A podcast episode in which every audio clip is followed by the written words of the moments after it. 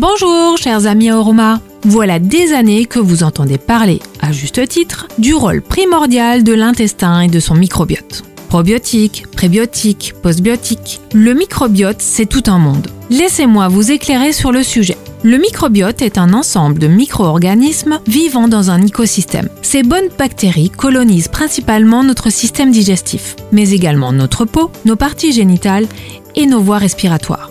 La recherche a démontré que tous les microbiotes agissent en réseau. Le déséquilibre de l'un impacte les autres. Primordial au bon fonctionnement de notre système digestif, il contribue à la digestion et au métabolisme énergétique. Le microbiote est bénéfique également pour la synthèse des vitamines et des acides gras et régule notre système immunitaire en créant un film protecteur contre les pathogènes.